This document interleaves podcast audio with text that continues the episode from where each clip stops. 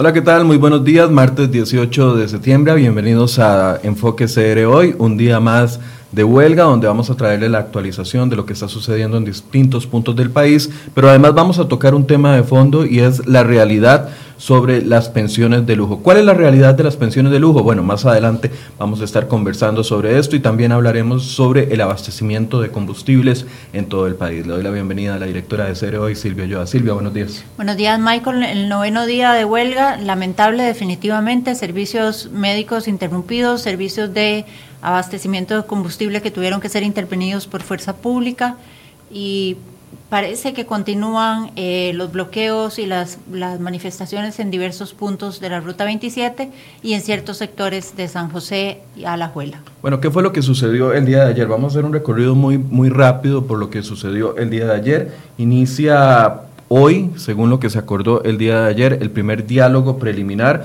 que honestamente no sé qué significa, Silvia, un diálogo preliminar, pero al 2 de la tarde está convocado tanto los sindicatos como el gobierno con la intervención de la Iglesia Católica para iniciar ese diálogo preliminar donde se tomarían las decisiones de cuáles son las condiciones en las que se va a conversar. Y además estará también presente la ministra de la Condición de la Mujer, la señora Patricia Mora, quien ya ella digamos que adelantó criterios sobre el plan fiscal porque fue clara al manifestar en sus redes que ella estaba en contra de la propuesta. Entonces ahí, hay ahí me parece que es cierta contradicción en pedirle que medie en un conflicto en el que ella ya, ya ha tomado parte. Pero bueno, sabemos que la reunión iniciará a eso de las 2 de la tarde en la sede de la conferencia episcopal. Otro de los puntos que sucedió ayer es que hubo un cambio en el silencio que había guardado el gobierno durante los últimos eh, ocho días, había sido muy cauto, se había permanecido en Zapote, encerrado, pero ayer el panorama cambia.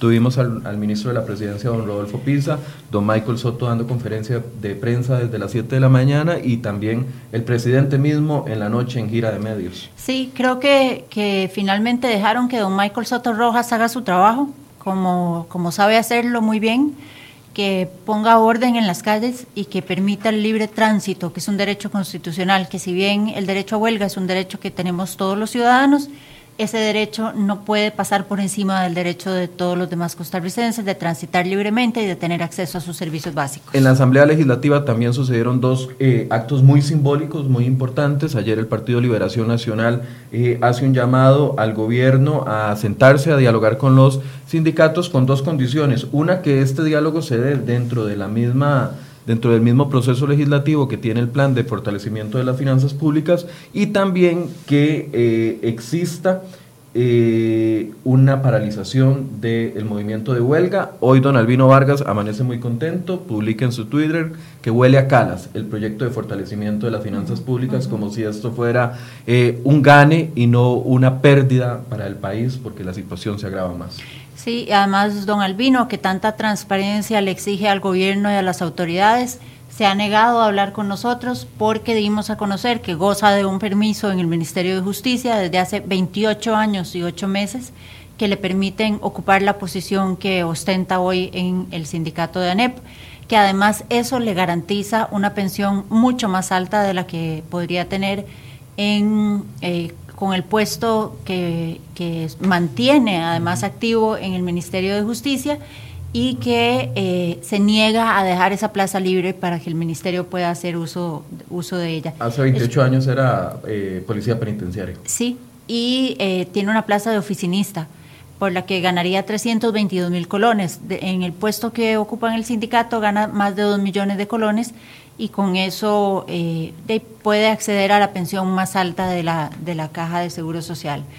Y em, yo quisiera que veamos las declaraciones que le dio don Albino Vargas a nuestra, a nuestra periodista, Catherine Castro, argumentando por qué él no quiere volver a hablar con nosotros.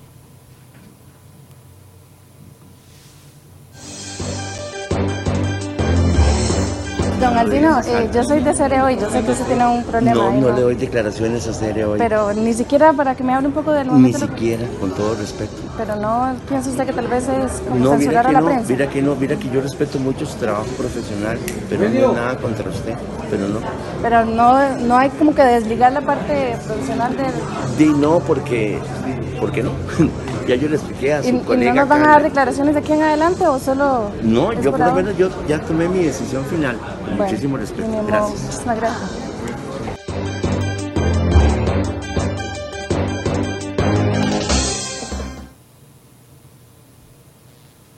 Es irónico, ¿verdad? Una persona que exige transparencia, que exige diálogo, que exige negociaciones, pero se niega a hablarle a la prensa, que es el canal directo para llegarle a la ciudadanía. A mí me llama mucho la atención porque incluso eh, en otras ocasiones Albino ha permitido eh, incluso ingreso a su casa de habitación para ver cómo él vive, porque eh, quería mostrar esa imagen de, de recato a la hora de vivir, porque va congruente con su, con su con su ideología eh, sindicalista, pero me llama la atención que ahora tome esa posición cuando ha abierto puertas a su casa en otras ocasiones. Bueno, se le respeta al señor, sin embargo no se comparte, ya que eh, mucha gente nos cuestiona de que por qué eh, vamos a buscar al vino. Bueno, es que es la cara de este movimiento. Aunque los demás digan que hay otras caras, esas otras caras guardan silencio, no, no han venido aquí a conversar con nosotros, entonces es, es una, es una fuente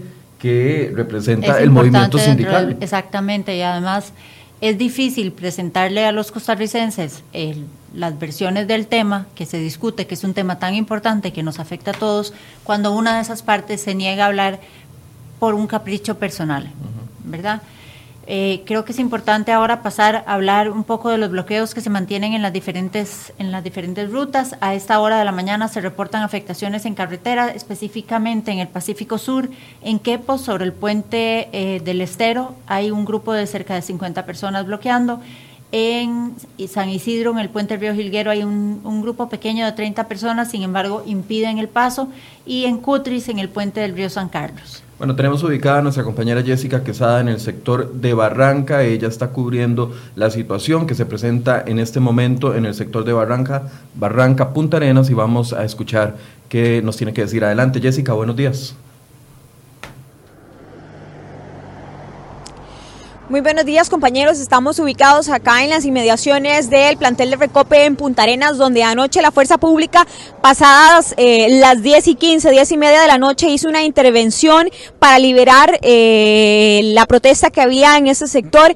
Eh, han dado cuenta los manifestantes de que hubo algunas personas que resultaron afectadas por los gases lacrimógenos y también por algunos golpes en el momento en que la Fuerza Pública ingresa con antimotines para despejar el paso y garantizar no solo el paso de cisternas, sino de otro tipo de vehículos. Incluso vamos aquí a tratar de conversar con algunos de los representantes sindicales y otras personas que estuvieron en esta manifestación. Eh, buenos días, quizás si usted me, me, regala su nombre y me cuenta eh, qué fue lo que sucedió anoche en la intervención policial.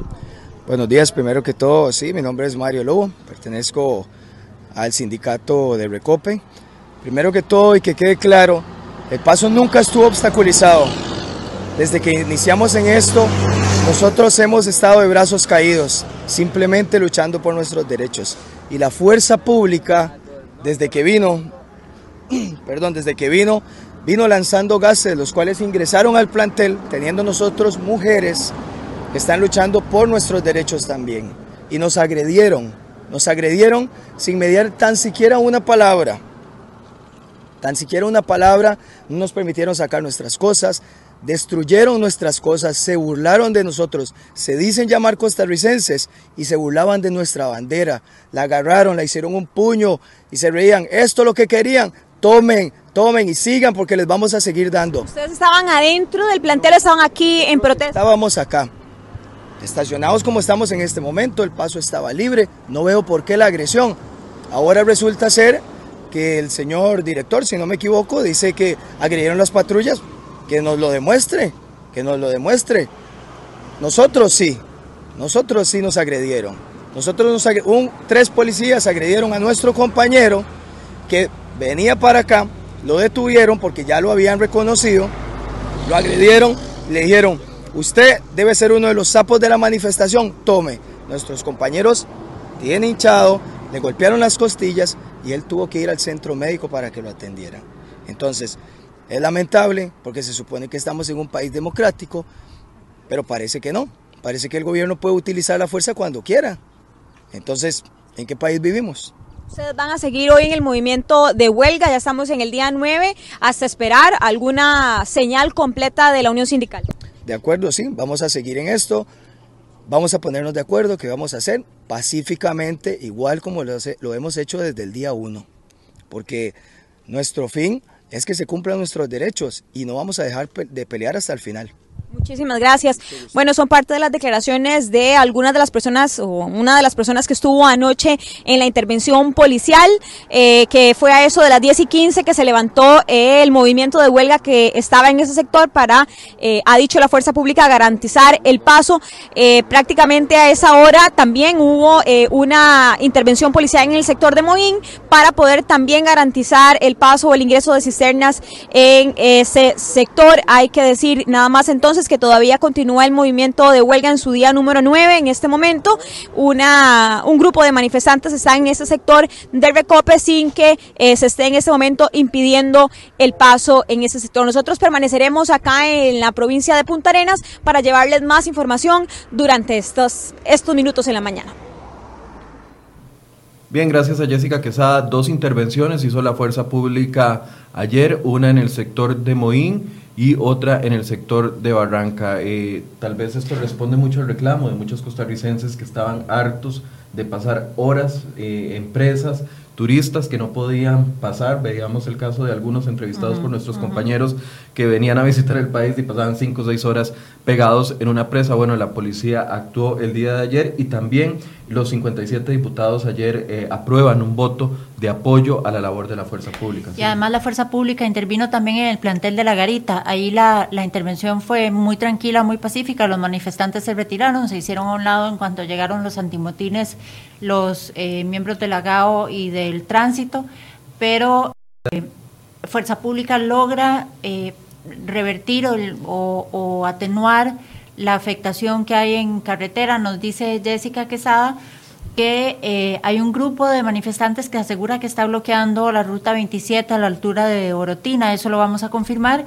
y que si bien el paso de vehículos sobre la ruta 1 es fluido, a los lados de la carretera se mantienen los manifestantes, pero la policía está firme, está en el lugar y dice que no permitirá más bloqueos. Bueno, en este momento la UCAEP, la Unión de Cámaras Empresariales, está realizando una conferencia de prensa donde ha calificado eh, los actos del día de ayer, las manifestaciones, como actos de terrorismo y pide eh, a los tribunales agilizar el tema de la declaratoria o no de ilegalidad de la huelga. Por otro lado, indican de que otro crucero que venía para el país hoy con 1.100 pasajeros fue desviado hacia Panamá, indica la Unión de Cámaras. El tercer crucero, Silvia, que se tiene que desviar porque no se le puede garantizar a los turistas. Eh, la seguridad y el libre tránsito. Esto es, muy grave. Es sumamente grave teniendo en cuenta que el turismo es uno de los renglones más importantes de, nuestra economía, al igual que las exportaciones. Y eh, dependemos mucho de la imagen que demos al extranjero para no solo atraer turistas, sino atraer inversión. Y el clima de los últimos nueve días no ha sido el mejor para eso. Nosotros hemos querido ser enfáticos desde el día de ayer cuando invitamos al diputado Enrique Sánchez en discutir las otras aristas que incluye este plan de fortalecimiento de las finanzas públicas, porque si bien es cierto, hay un 1% que se instalará en la canasta básica si el acuerdo permanece como está, pero hay otras 14 medidas de contención de gasto que evitarían que se sigan dando algunos abusos que existen con algunos privilegios aprobados en el pasado para los empleados eh, públicos estos abusos se limitarían para los nuevos empleados públicos y es parte de una nota periodística que le hemos publicado esta mañana. Nuestra periodista Angie Cantillo ha realizado esta información con los 14 puntos que eh, eh, limitaría el plan fiscal, entre ellos las anualidades que les la dedicación exclusiva. Sí, en cuanto a dedicación exclusiva y, prohibición, es importante decir que hay nuevos controles para que se otorgue según necesite la administración sin que esto se convierta en un beneficio permanente. El porcentaje por dedicación exclusiva se ubicará solamente entre el 10 y el 25%.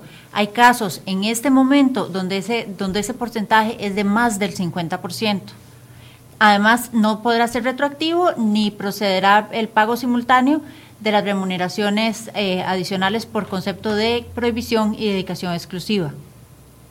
Esos son algunos, además se pone un límite eh, a las anualidades. En el caso de las anualidades para las personas no profesionales, el límite es mayor, llega hasta el 2.94 y en el caso de los profesionales que tienen mayores ingresos, eh, el límite está por debajo del 2% de anualidad. Actualmente es de un 7% sobre el salario base en algunas instituciones, es un monto altísimo.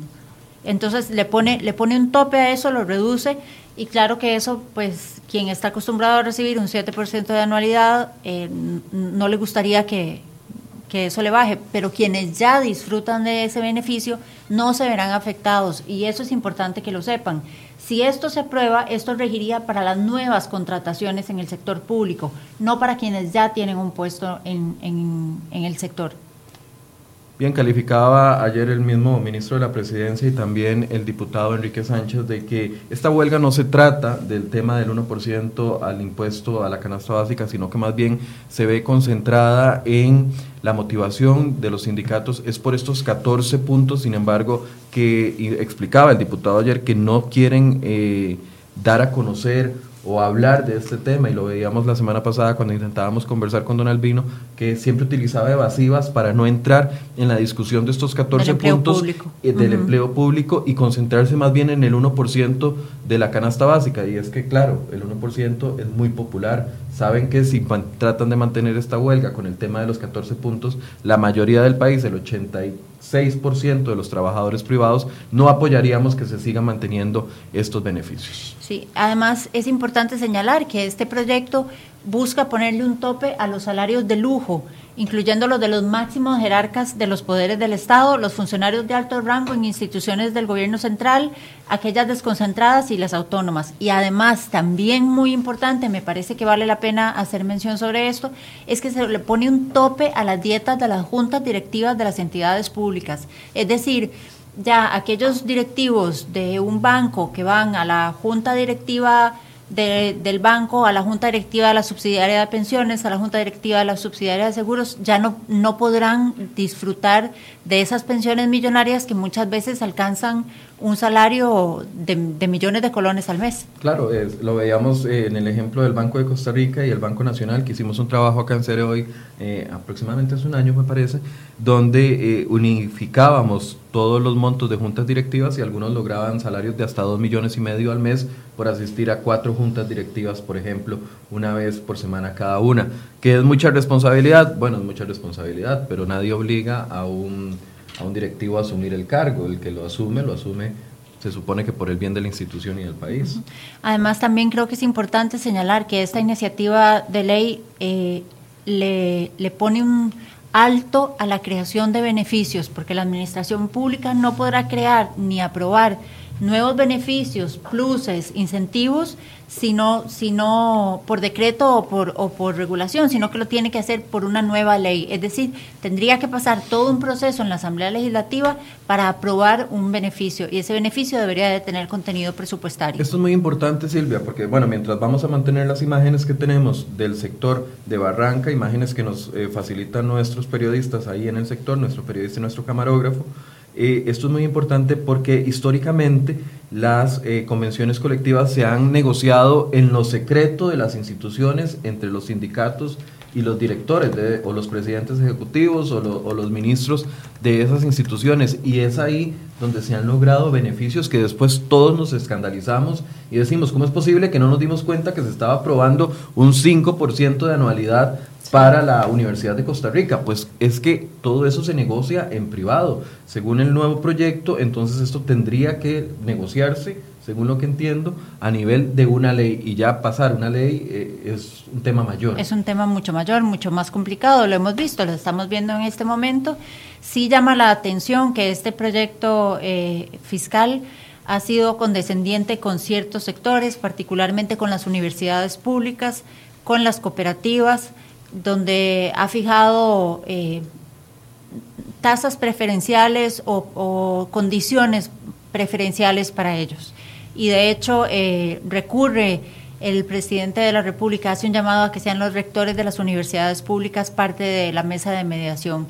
Los sindicatos no lo aceptan, pero eh, llama mucho la atención que, el, que se llame a por ejemplo, don Henning Jensen, rector de la Universidad de Costa Rica, a que sea un mediador en este caso, cuando de nuevo, como doña Patricia Mora, ha estrenado su posición en contra del plan y de hecho se lanzó a la calle a manifestarse. Y es que en teoría los mediadores deberían de ser eh, personas que estén neutrales en el tema, porque qué difícil eh, si gobierno se intenta sentar con un eh, rector de la Universidad de Costa Rica que está a favor de los sindicatos a negociar un tema de, pacificación de esta situación. Es muy complicado. En este momento ustedes pueden ver imágenes de lo que está sucediendo en el sector de Barranca. En Barranca está el paso abierto, eh, afortunadamente frente al sector de Recope. Eh, este paso había sido cerrado desde el fin de semana anterior eh, en varias ocasiones, dejaban pasar por periodos de 20, 30 minutos algunos vehículos, pero las filas eran enormes y ayer hubo una acción de la policía, la acción eh, retiró en horas de la noche a los manifestantes, se utilizó eh, bombas lacrimógenas y se dio esta limpia, por así decir, de la carretera. En este momento hay tránsito fluido en el sector y nuestra compañera Jessica Quesada nos hablaba acerca de la molestia de algunos manifestantes, molestia que es entendible porque ellos están en su lucha mientras que la policía está haciendo su trabajo. Tal vez vamos con Jessica, que se encuentra en el sector de Barranca, en las afueras del, del plantel de Recope, donde tiene también eh, impresiones de lo que está sucediendo ahí. Anoche, como decía Michael, hubo una intervención de la fuerza pública. La fuerza pública habilitó el paso y el, eh, el servicio de abastecimiento de combustible para los camiones cisternas. Y veamos lo que, lo que tiene Jessica que decirnos. Adelante, Jessica. Buenos días, continuamos acá en el plantel de Recope en el sector de Punta Arenas donde el paso está despejado en este momento, pero eh, ha sido enfática eh, la fuerza pública en que no permitirá los bloqueos tal y como se dispuso ayer prácticamente se impedirán eh, los bloqueos en carretera para poder garantizar el paso de vehículos privados, eh, de vehículos particulares, de vehículos como camiones cisterna, que hemos visto bastante de ellos ingresar ya hacia el sector eh, de Guanacaste, hacia el sector eh, uno de los sectores más necesitados de combustible o que por lo menos registraba una escasez importante. Aquí como ustedes pueden observar, ya eh, antimotines se preparan, están acá, han permanecido desde anoche. Eh, vamos a, observar un video en donde uno de los manifestantes graba el momento en el que ellos insisten en que van a hacer una caminata sobre la vía, pero la fuerza pública les advierte que no, que no es permitido, que no se les admitirá la manifestación que pueda entorpecer el paso vehicular. ¿Quién dice eso? Ah, esos son órdenes. Pero una consulta, constitucionalmente, ¿dónde está? Tampoco, no está permitido que se bloqueo. Bloqueo, bloqueo. Bueno, le repito. No se les va a permitir el bloqueo en la calle, no se les va a permitir estar en la calle la advertencia y así va a quedar. ¿Y por qué no permitieron eso ayer como ayer? ¿Qué hasta hoy. Y le repito, ya estoy denunciando la situación. Hagan, hagan la advertencia, hagan la advertencia. Nosotros también, también le decimos que constitucionalmente no está, está no permitido las marchas y las manifestaciones siempre y cuando sí. dejemos un espacio. El el chepe, ¿cómo hacen? El chepe no hace nada. Para que lo. Bien, acá en el sector de Punta Arenas continúa eh, agrupándose cantidad de eh, sindicalistas, cantidad de trabajadores que han venido desde escuelas, desde el hospital y de otros eh, sectores eh, de instituciones públicas para ser parte del noveno día de manifestaciones de esta huelga indefinida. permaneceremos acá en este momento, reiteramos, el paso está completamente habilitado sobre la ruta 1 y se ha anunciado incluso que algunos de los otros focos de manifestación podrían estar a lo largo de la perla del Pacífico, específicamente en el sector de Caldera. Muchas gracias a Jessica, quien nos informaba desde el sector de Barranca, en Punta Arenas, donde anoche la fuerza pública intervino incluso con gases lacrimógenos para dispersar, dispersar el movimiento de protesta que había y que impedía que los camiones cisterna se abastecieran de combustible y que de ahí abastecieran a las estaciones. El, el, reporte que tenemos a esta hora es que el plantel de Chomogo, el plantel de La Garita, el plantel de Barranca y el de Moín están operando normalmente que hay manifestantes a los lados de la carretera, pero que el paso por las vías es totalmente normal. La Fuerza Pública informa de que los bloqueos, eh, reporta tres, dos bloqueos, uno en el Pacífico Sur, en Quepos, Puente sobre el Estero, 50 personas bloqueando, en Pérez Celedón, San Isidro, Puente del Río Gilguero, 30 personas bloqueando, permanece bloqueo en Cutris, Puente sobre el Río San Carlos y también en Guásimo en la ruta 32. Eso es la situación que se está presentando en este momento. Y también informan, perdón Michael, que de Puriscal acaban de salir cuatro autobuses con manifestantes que van en ruta hacia Orotina para unirse a la huelga en la 27 frente al campo ferial. ¿Cuál es el llamado de los sindicatos el día de hoy? Por lo menos eh, la Asociación Nacional de Educadores llamó o convocó a los educadores a las 8 de la mañana en el sector del Parque Central para caminar hacia la Asamblea Legislativa a las 9 de la mañana. Ese es el movimiento que se mantiene. Hasta el momento no tenemos grandes reportes por el momento. Vamos a ver cómo evoluciona el día. Y pareciera, Silvia, que las estaciones de combustible eh, finalmente se están logrando abastecer. Sí, eh, el, como les decía, el, el abastecimiento de los cisternas opera de manera normal en los planteles de Recope y esto ha permitido que los camiones lleguen hasta las estaciones de combustible. Y eh, es importante señalar que ahora eso de las 10.30 de la mañana el señor ministro de Seguridad Pública, don Michael Soto, dará una conferencia de prensa donde hablará de la situación, eh, del balance general de la, de la huelga y eh, la Cámara Nacional de Agricultores también está haciendo un llamado para informar sobre las pérdidas económicas y que les, que les ha dejado el, los nueve días ya de huelga que se cumplen hoy. Bueno, nos explicaba la UCAEP la semana pasada que estuvo sentada aquí eh, don, Gonzalo, Delgado. Delgado, que cada día en el que no se pueda sacar el producto del país, las importaciones, estamos hablando de pérdidas de 2.600 millones de colones diarios, incluso ya ayer se reportaba que algún producto que estaba listo en cuatro contenedores en el sector de Caldera para salir del país tuvo que votarse porque a la espera de poder pasar por los bloqueos eh, no hubo no, se pudo salvar el producto y se reporta como una de las pérdidas. Eso es parte de lo que está sucediendo en el sector. Vamos a hablar con nuestro compañero eh, Luis Valverde, que está en UCAEP. Él tiene una actualización de lo último que acaba de eh, reportar los empresarios privados con respecto a la situación de la huelga. Adelante, Luis. Nos encontramos en este momento en la Unión Costarricense de Cámara, donde el sector empresarial ha hecho un importante llamado a detener el movimiento de huelga. Gonzalo Delgado, presidente de la UCAEP, ha calificado de inaceptable el nivel de anarquía que se vive actualmente en las calles. Han hecho además un recuento de las principales pérdidas, donde se habla de 107 millones de colones, por ejemplo, solo en el sector transportista.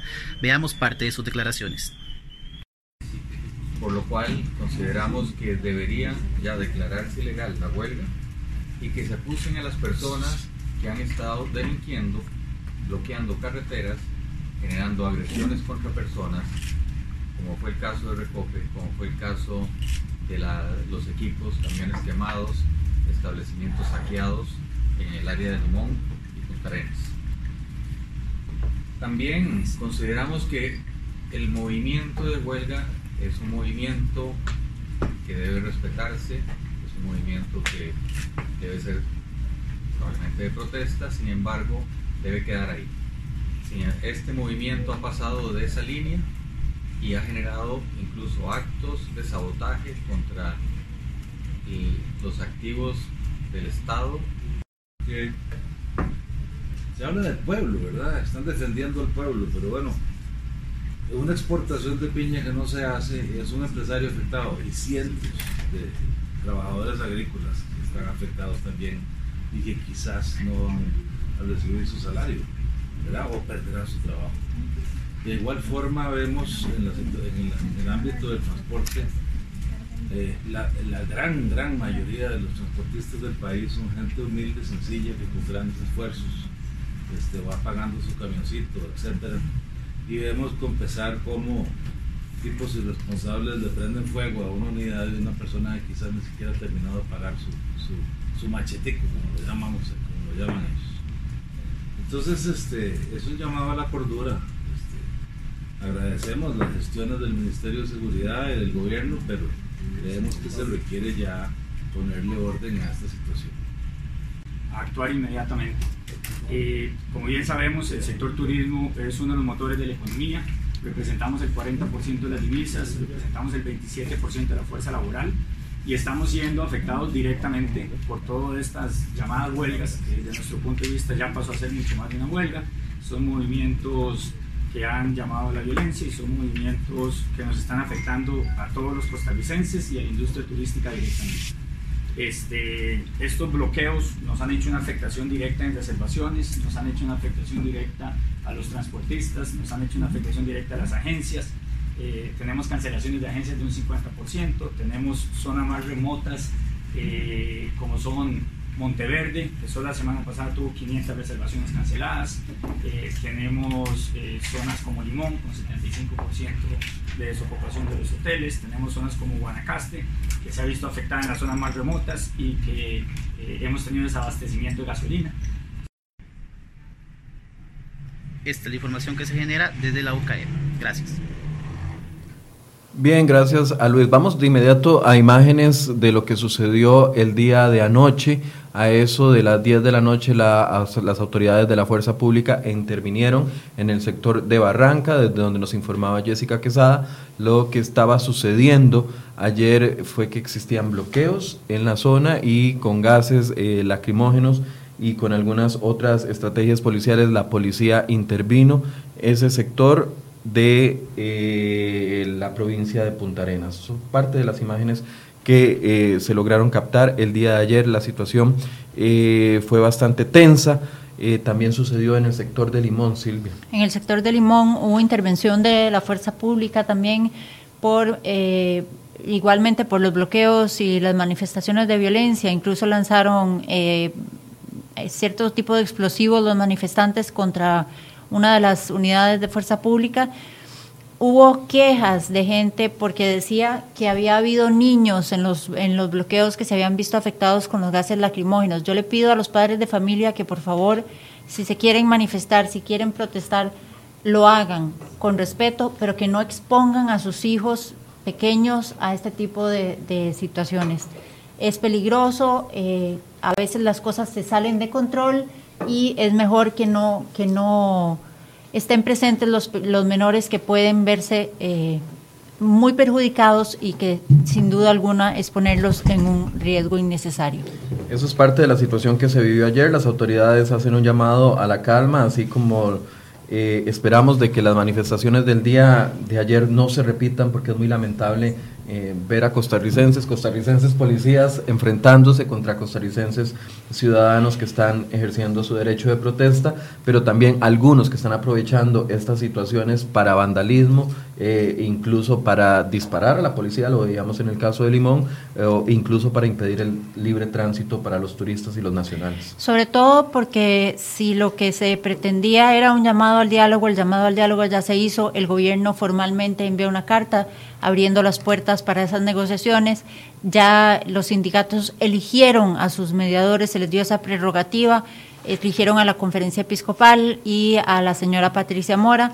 Entonces ya no es necesario, no es necesario eh, que las cosas se salgan más de control. Bien, el tema de fondo de hoy hemos querido tocarlo porque ha sido uno de los eh, tal vez distractores más importantes en esta discusión. Se habla mucho del tema de las pensiones de lujo, entonces hemos querido traer una fuente autorizada para que explique acá en serio hoy cuál es la realidad de las pensiones de lujo y por eso le doy la bienvenida a don Luis Paulino Mora, director nacional de pensiones, quien nos va a explicar cuál es el estado de situación de las pensiones. Don Luis Paulino, buenos días. Muy buenos días, muchas gracias por la invitación. Buenos días, Efectivamente, el tema de las pensiones de lujo es un tema complejo es un tema complejo porque no, no solo se basa en el tema de la sostenibilidad contable, que es muy importante, sino también hay una sostenibilidad social. Y esa sostenibilidad social se basa en un, en un momento de crisis como el que tenemos actualmente en las finanzas públicas, eh, cómo eh, la sociedad pueda percibir eso, ese gasto que se hace, un gasto de aproximadamente la décima parte del presupuesto de la República, de un billón de colones al año, este, solo en la Dirección Nacional de Pensiones, un gasto como justificable y como equitativo. Y definitivamente eh, de, la de la forma en que se ha venido estructurando las, las pensiones a, nivel de los años y pese a las reformas que se han hecho, que ahora las podemos citar, que tienen que ver sobre todo con contribuciones solidarias, con topes a las pensiones, ya todas las pensiones nuevas afortunadamente están topadas. Este, eso significa que en los regímenes, por ejemplo, nuestros, eh, las pensiones más altas actuales son de 2.707.000 colones este, que, es lo que equivale a 10 salarios base, ya no, hay, ya no hay pensiones de 12 millones como ocurrían en ese momento. En el tema de Jupema hay pensiones de 3 millones 900 todavía, ya no hay pensiones también de 12, 13 millones como, como existían anteriormente.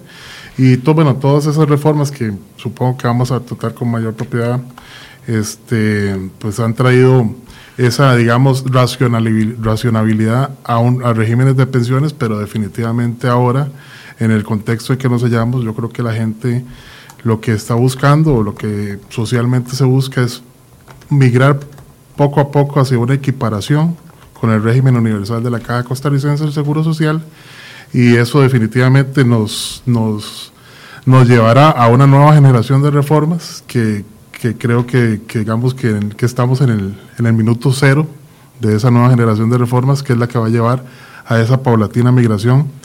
Una migración que tiene que ser inteligente, ¿verdad? Porque no podemos simplemente salir corriendo para allá sin descuidando los fondos ya existentes, ¿verdad? Tenemos que, que hacer las previsiones actuariales necesarias para que la sanidad de sus fondos no corra, no corra riesgo. Don Luis Paulino, ¿cuántas pensiones administra la Dirección Nacional de Pensiones y de esas cuántas son pensiones de lujo? Porque tal vez eso sería un dato que nos ayuda a dimensionar la realidad y, enfocar el tema de pensiones de lujo. Sí, bueno, eh, nosotros administramos eh, 65 mil pensiones, 41 mil de ellas son del régimen transitorio de reparto de JUPEMA.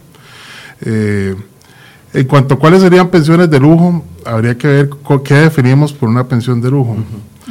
Si, definimos una pensión de lujo como aquella que no se, no se autosostiene, es decir, que la persona no cotizó para no obtener ese monto. No, cotizó para obtener ese monto.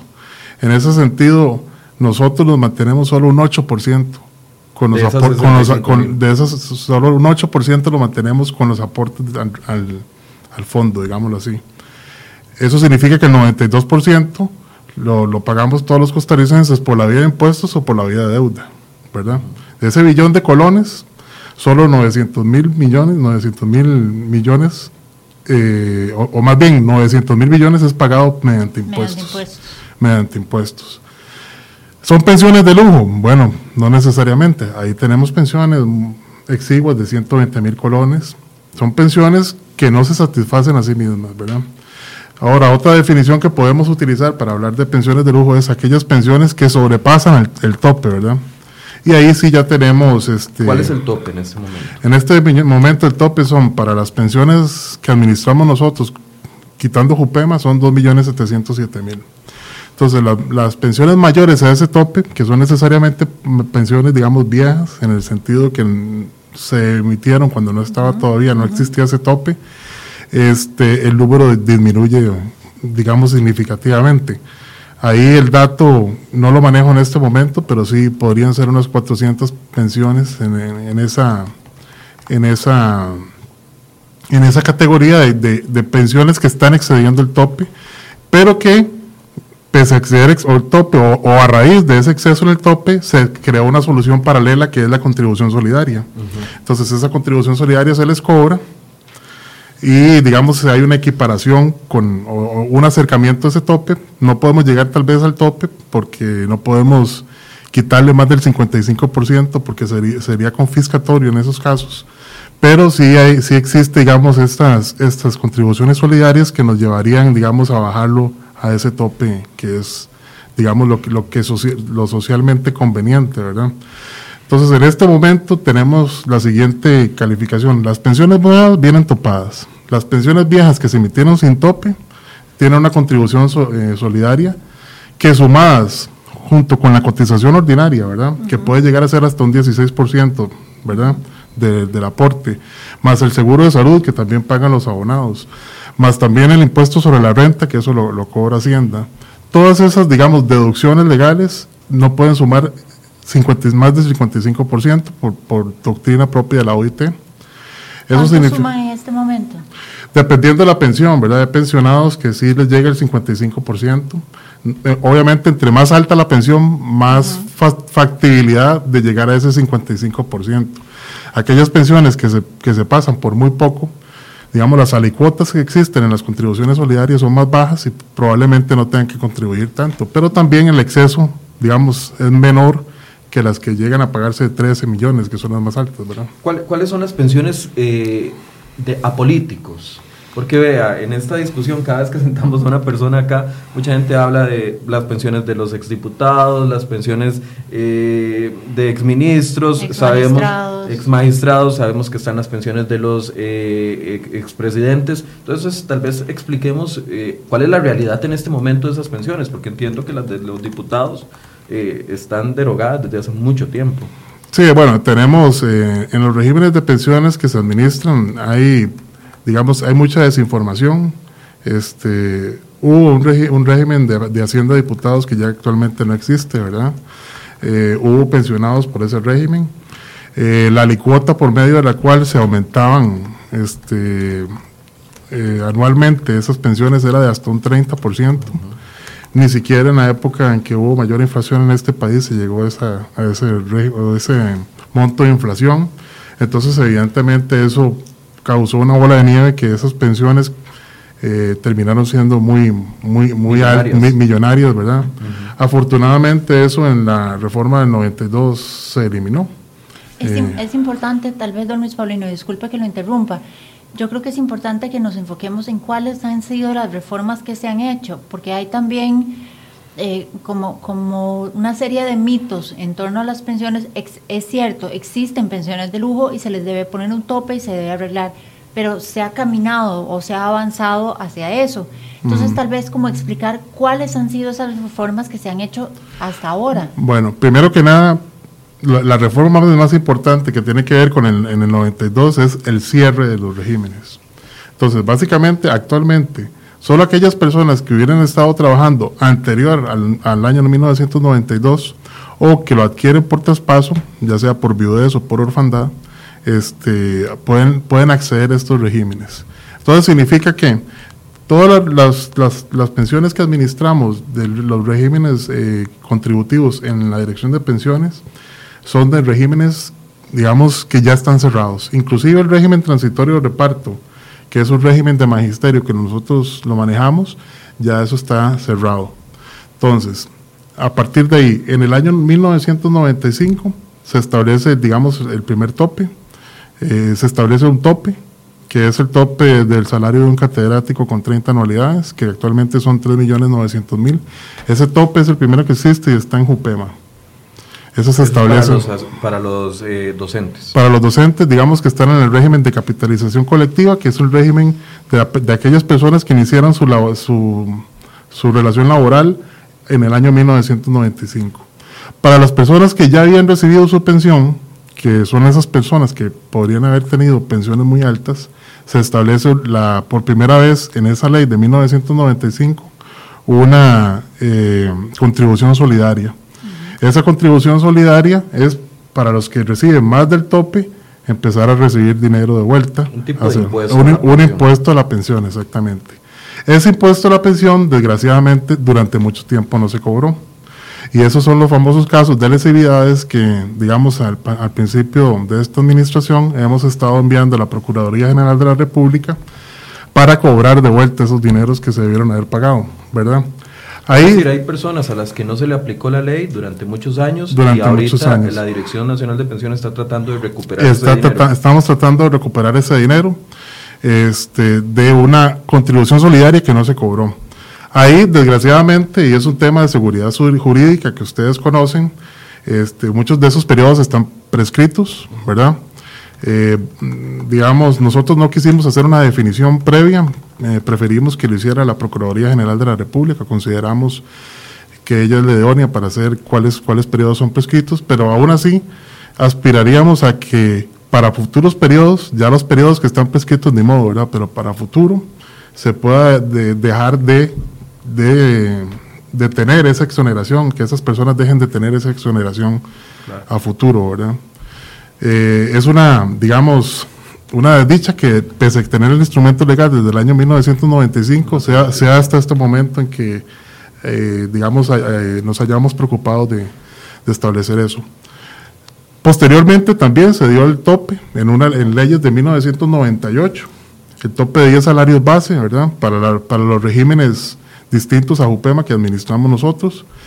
Y eso también no se aplicó hasta una directriz que emitió el ministro Víctor Morales Mora a principios del gobierno pasado. Eh, esa, esa directriz, esa resolución, hay, hay, tres instrumentos jurídicos. Está la ley propiamente dicha, hay una directriz, hay una resolución.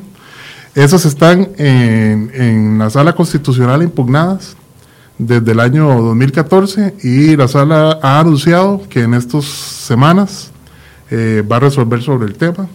Entonces estamos muy esperanzados con lo que pueda resolver la Sara en estas próximas semanas. Hay, hay, dos, hay dos situaciones importantes que va a resolver la sala. Ahorita vamos a conversar de ello, pero vamos primero con una actualización en vivo. Desde el sector de Barranca, donde está nuestra compañera Jessica Quesada. Adelante, Jessica. Le pido a los a quienes nos están siguiendo que le suban el volumen a su, a su dispositivo móvil, porque Jessica está en una zona de difícil acceso de Internet pero eh, vamos a hacer contacto directo con ella en este momento. Adelante, Jessica. Muy buenos días. Estamos, como ustedes lo dicen, ubicados acá en el sector de Recope en Punta Arenas, donde ayer hubo una intervención policial para habilitar el ingreso de vehículos eh, cisterna hasta el plantel, pero además para permitir el paso en la vía. En este momento eh, acaba de iniciar el movimiento sindical eh, una especie de tortuguismo en dos de los carriles eh, de, esta, de esta ruta principal hacia el sector de Miramar, específicamente es hacia donde avanzan, pese a que las autoridades les habían eh, solicitado no hacer este movimiento para no entorpecer el paso vehicular. Sin embargo, en este momento vemos un avance lento y un paso irregulado, que es lo que hace la policía de tránsito en este momento para evitar eh, un mayor congestionamiento vial en este punto. Eh, es una cantidad importante, considerable de eh, manifestantes del sector salud, del sector educación, empleados de Recope y también del Instituto Costarricense de Electricidad, los que se citaron desde muy temprano cuando les dábamos el primer reporte, desde muy temprano están ubicados en este punto, precisamente para realizar el movimiento de huelga en este sector. Eh, ellos avanzan en sentido Punta Arenas, eh, Miramar. Es, eh, los dos carriles que están ocupando en este momento y el paso está siendo regulado en el carril contrario. Reiteramos, si bien hay paso regulado, eh, si hay un tránsito lento en ese sector, desde muy temprano no era así, pues los manifestantes estaban prácticamente a la orilla de calle o en la acera de, eh, el plantel de Recope a la espera de reunirse y poder realizar esta manifestación que ustedes pueden ver aquí a lo lejos. Recapitulamos también lo ocurrido ayer, pasadas las 10 y 15, 10 y 30 de la noche, hubo una intervención policial para despejar la zona.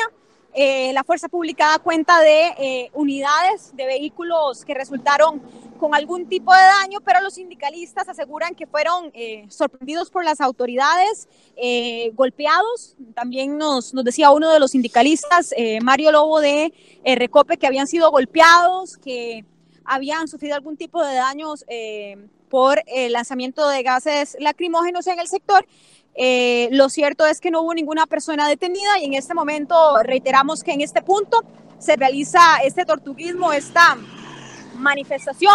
Ya empieza a movilizarse eh, la autoridad de tránsito porque como ustedes pueden observar ya empieza a haber un bloqueo un poco más complicado un tránsito un poco más complejo en este sector. Aquí nos encontramos con don Mario Guadamuz, don Marvin Guadamuz, eh, también uno de los líderes sindicales de APSE. Don Marvin, bueno, les habían, como hablamos en la mañana, les dan la orden de que no realicen ese tipo de, de bloqueos para permitir el tránsito, pero el tránsito libre, pero ustedes continúan en, esta protesta.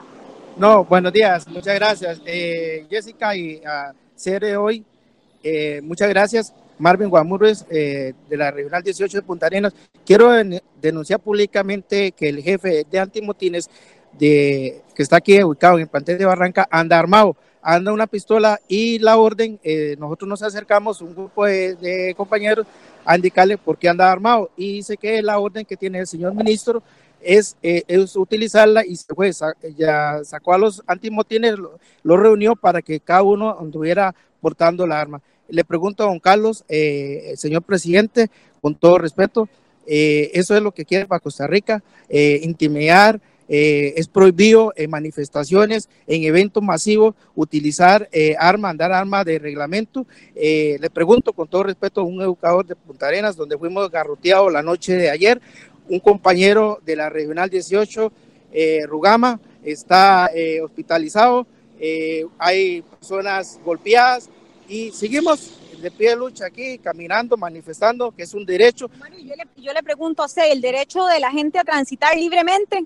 También, este, como usted lo ve, el, el paso no está bloqueado completamente, nada más vamos caminando en tortuguismo a pie, no está bloqueado por ningún momento. Hay paso, como usted lo ve en las cámaras, eh, pueden ser testigos que no está bloqueado, no hay barricadas, no hay absolutamente nada, nada más estamos eh, caminando con un derecho, respetando también los, derechos de los demás eh, costarricenses. Ustedes pueden ver, las, las, las tomas no mienten, donde están pasando fluidamente los carros y no hay por los momentos obstaculización, ¿verdad? Ahí vienen.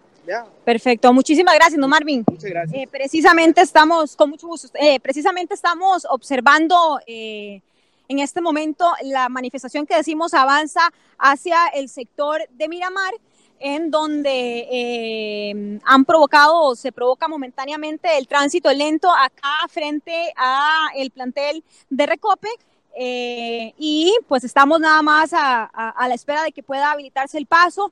Eh, reiteramos, ya las autoridades de fuerza pública les habían solicitado a los manifestantes no realizar este tipo de manifestaciones para no entorpecer el paso. Sin embargo, eso es lo que sucede en este momento acá en ese sector. También tenemos información de los mismos sindicalistas de un movimiento similar que se está haciendo en el sector de Caldera. Así que quienes están en este lado eh, del país tomen las previsiones correspondientes, específicamente con el paso en ese sector. Compañeros, ustedes tienen muchísima más información.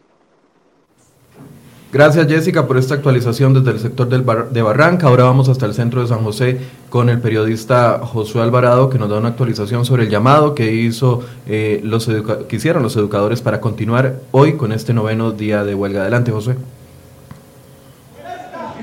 Buenos días compañeros, me encuentro en vivo desde la avenida Segunda aquí en San José, un sitio en el que se congregan los sindicatos la mañana de este martes, noveno día de huelga de eh, los gremios sindicales en contra del combo fiscal. Es importante entonces mencionar a esta hora para quienes transitan por el centro de San José que la vía está eh, regulada por tránsito y a la altura del Parque Central en este momento se encuentra completamente cerrada la avenida debido al movimiento de los sindicatos que se dirigen una vez más hacia la Asamblea Legislativa como reclamo por el plan fiscal que impulsa el gobierno. Como ustedes pueden ver en imágenes, se encuentran sindicatos tanto del sector salud como representantes también de la Municipalidad de San José, del Instituto Costarricense de Electricidad y otras instituciones que eh, se unen aquí en el centro de San José en el noveno día de manifestaciones. Es importante también recordarle a los eh, choferes, a los conductores, que también se registra un bloqueo sobre el puente, sobre el estero, en, eh, en que pues unas 50 personas se encuentran bloqueando el paso por esta ruta y también 30 personas en San Isidro, en el puente sobre el río Gilguero, bloquean el paso regular de esta, de esta zona. También hay manifestaciones en Ochomogo y también en la Garita de la Juela, sin embargo el tránsito está asegurado en este momento por eh, los oficiales de fuerza pública que han intervenido algunos de esos puntos justamente con el objetivo de asegurar el tránsito. Este, este movimiento sindical que se encuentra en este momento en el centro de San José. Se moviliza entonces hacia la Asamblea Legislativa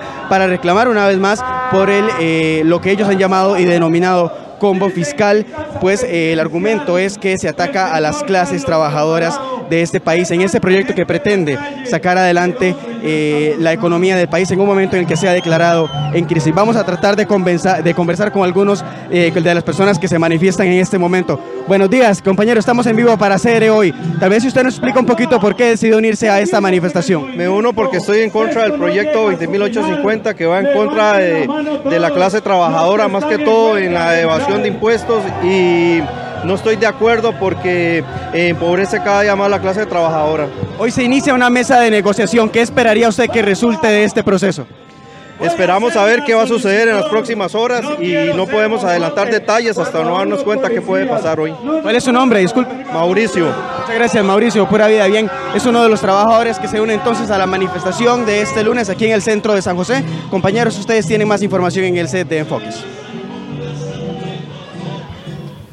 Bien, gracias a Josué Alvarado, nos da una actualización. Ese es el llamado que han hecho los eh, educadores para continuar hoy por noveno día con la huelga. Esto lo vamos a mantener, vamos a mantener más actualizaciones en los próximos minutos.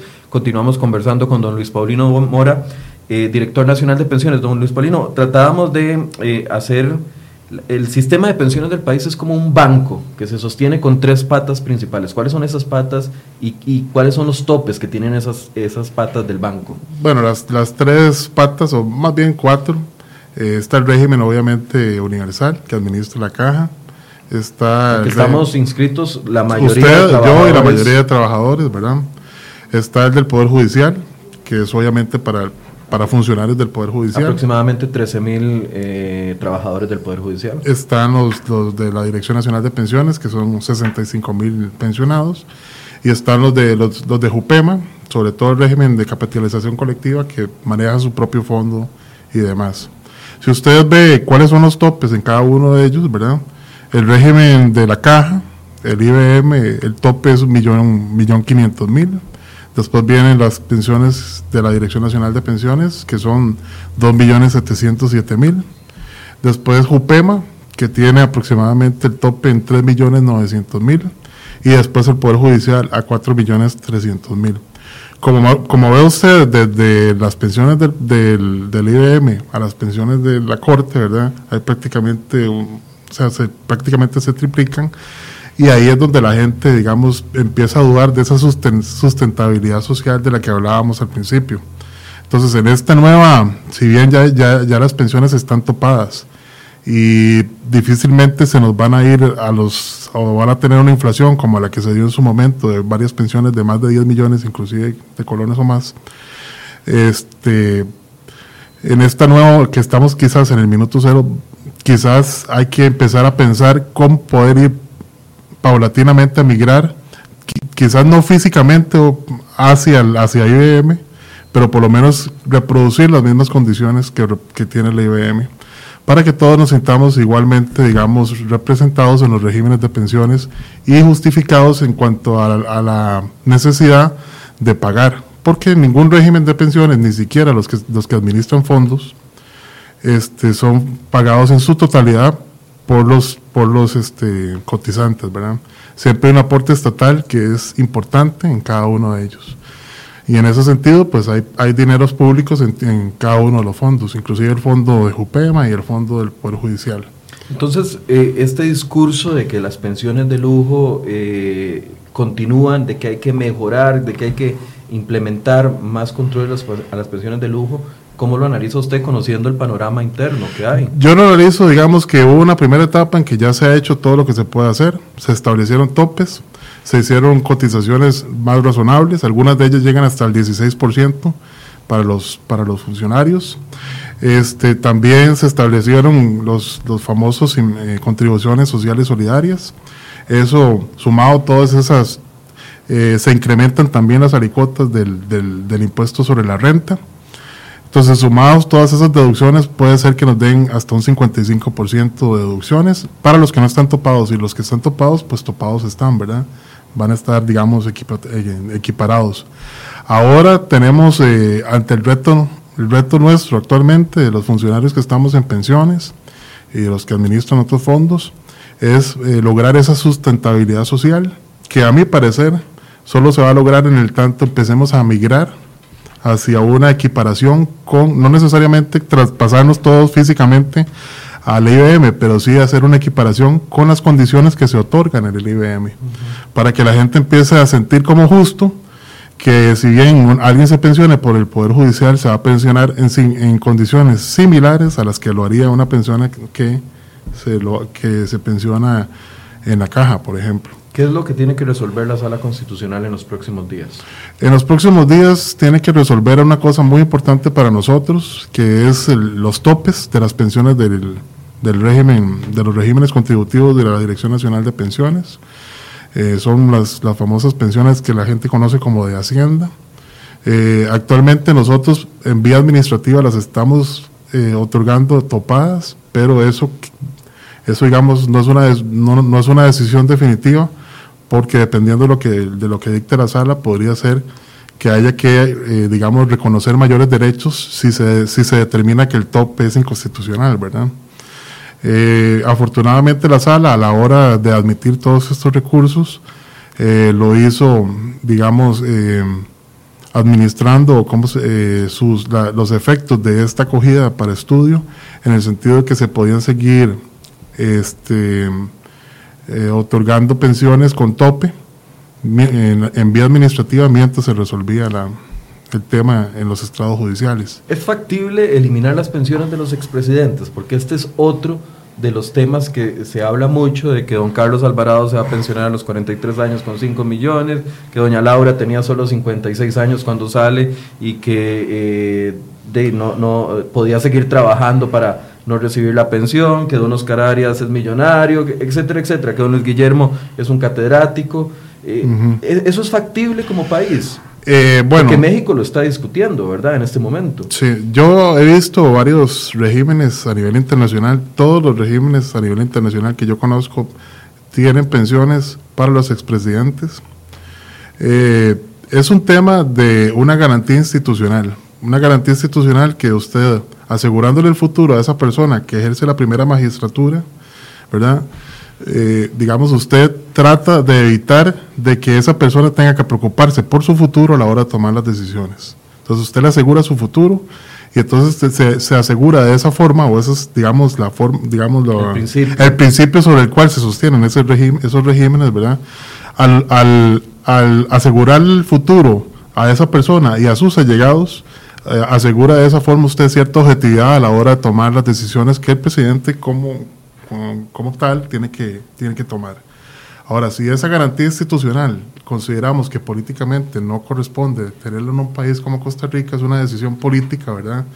Eh, que, como le digo, a, nivel de derecho comparado, pues son, eh, deben ser contados con, con, los, con, los, dedos de la mano. los regímenes que no, que no tienen, digamos, España lo tiene, Estados Unidos lo tiene, etcétera, etcétera, ¿verdad? Y Estados Unidos también, pues, con presidentes que son, digamos, millonarios también en su momento.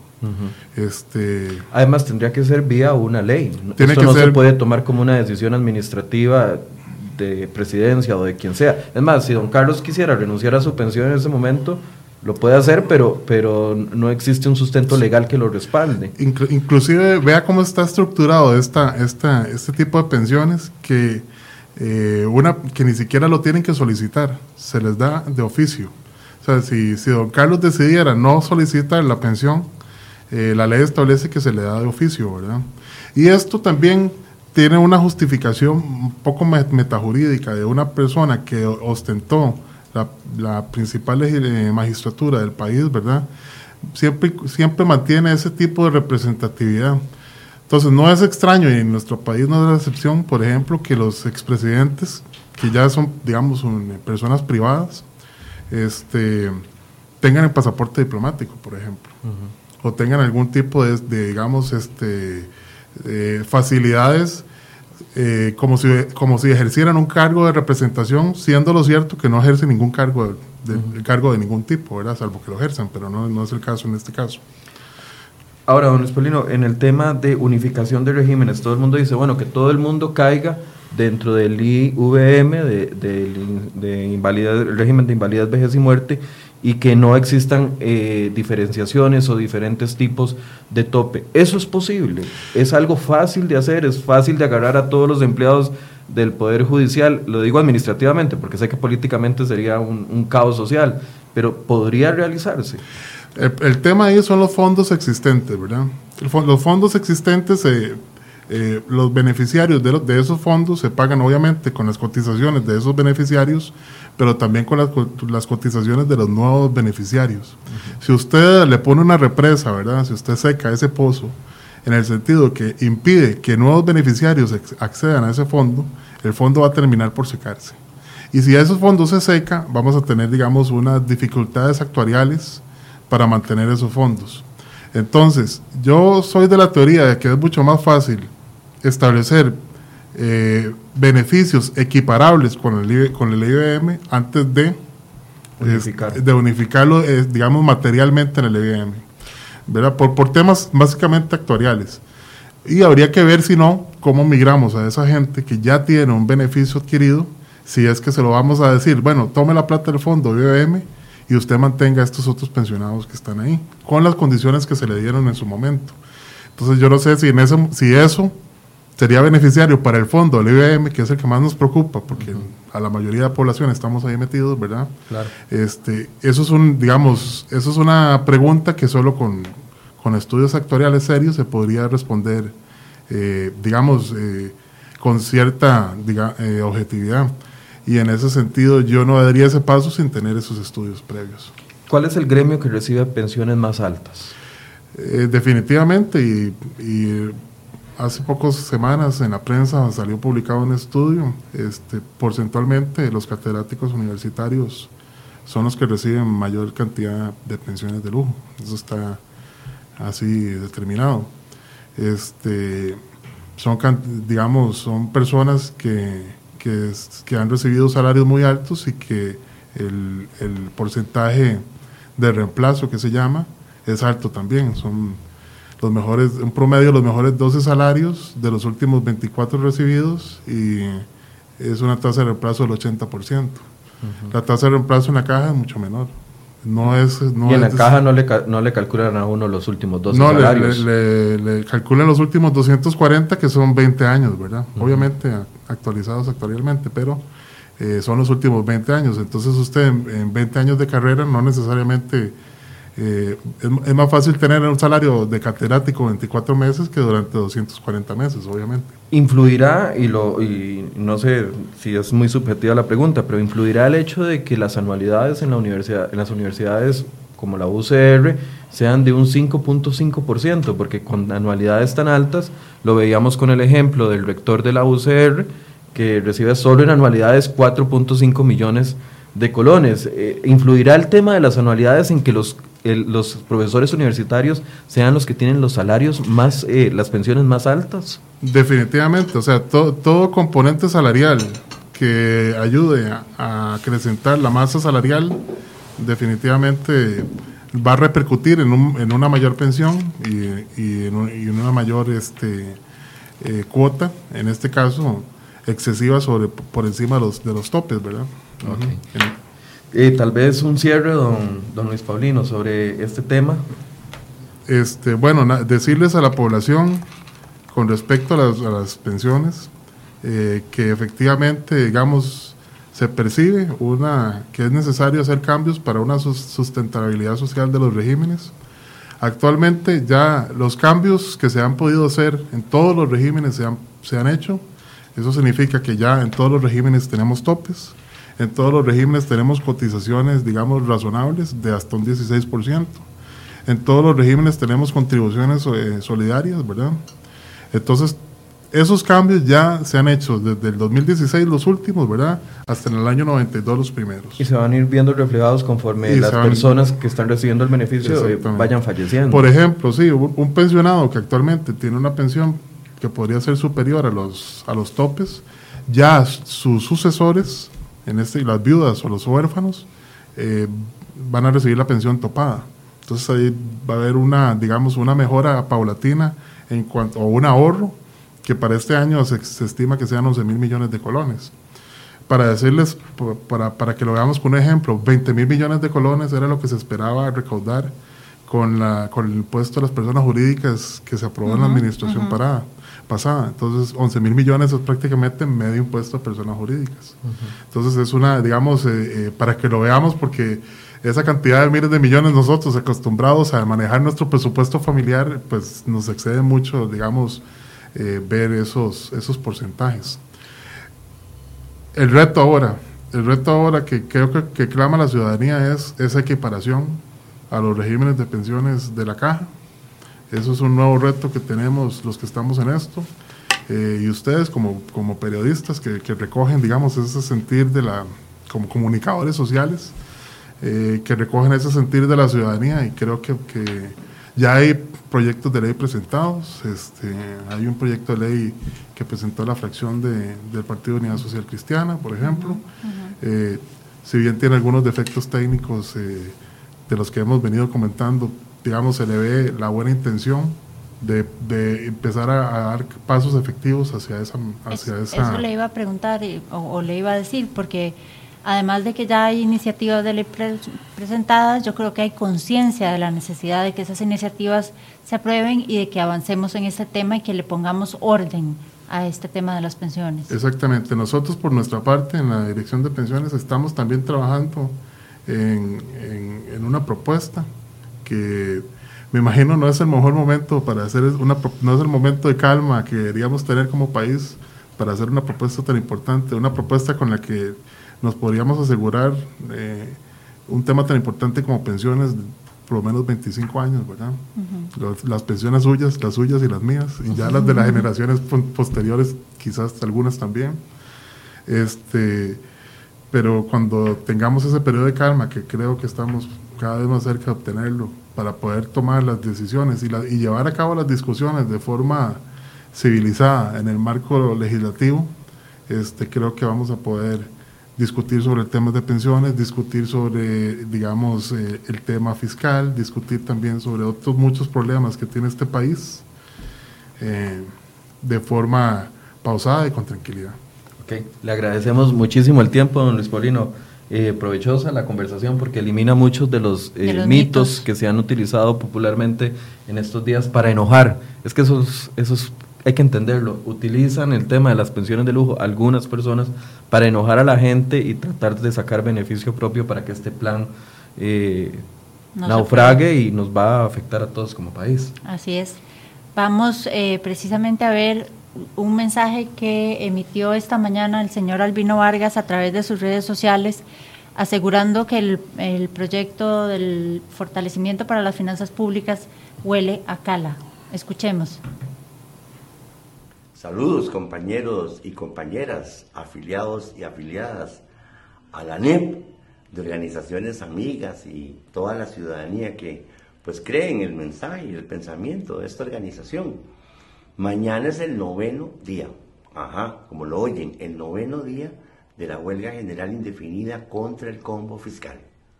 Hoy hay dos buenas noticias en nuestro criterio. Por ejemplo, toda la fracción del Partido Restauración Nacional se ha pronunciado contra el combo fiscal. Imagínense ustedes, 14 votos. Y nuestro conteo de cómo se van quitando diputados y diputados, supera ya las 20 decisiones legislativas contrarias al combo fiscal. Y lo segundo, pues que la Unidad Sindical Nacional deliberó bastante hoy, dado que el gobierno formalizó una petición para por lo menos una mesa preliminar para conversar del problema, se aceptó que sea la Iglesia Católica la mediadora, ¿verdad? Que ésta le vaya a decir al gobierno en próximas horas, que los sindicatos estamos listos para esa conversación preliminar y que se acuerde una hora y un lugar. Pero muy importante, muy importante, esa, esa conversación preliminar es con la huelga en desarrollo. Escuchen bien, con la huelga en desarrollo. Nadie debe echarse para atrás, nadie debe debilitar lo que ha venido aportando en esta lucha patriótica que ya es histórica, y más bien entusiasmar, por si alguno tenía dudas de esta justeza eh, que, tiene toda esta lucha, pues que se una a partir de mañana. Finalmente, vean, noveno día, ni un solo rebajo, ni una sola amonestación, absolutamente nada, porque la huelga está dentro del marco de la legalidad. No se les olvide, no se les olvide. Nadie puede ser reprimido, ni despedido, ni sancionado, ni rebajo de salario, hasta que eventualmente la huelga tuviera una firmeza de ilegalidad que todavía no la tiene. Ojo con esto, todavía no la tiene. Así es que quienes todavía no están en huelga, háganlo con toda seguridad a partir de mañana y en el caso de los que han estado luchando bajo las banderas de ANEP en las regiones y en el área central, ya saben dónde tienen que estar mañana tempranito. De verdad, compañeros y compañeras, vamos bien. E, e, esta lucha es muy justa, muy justa. Este combo fiscal tiene un amplio rechazo ciudadano y lo que estamos haciendo, un gran apoyo popular. Muchas gracias.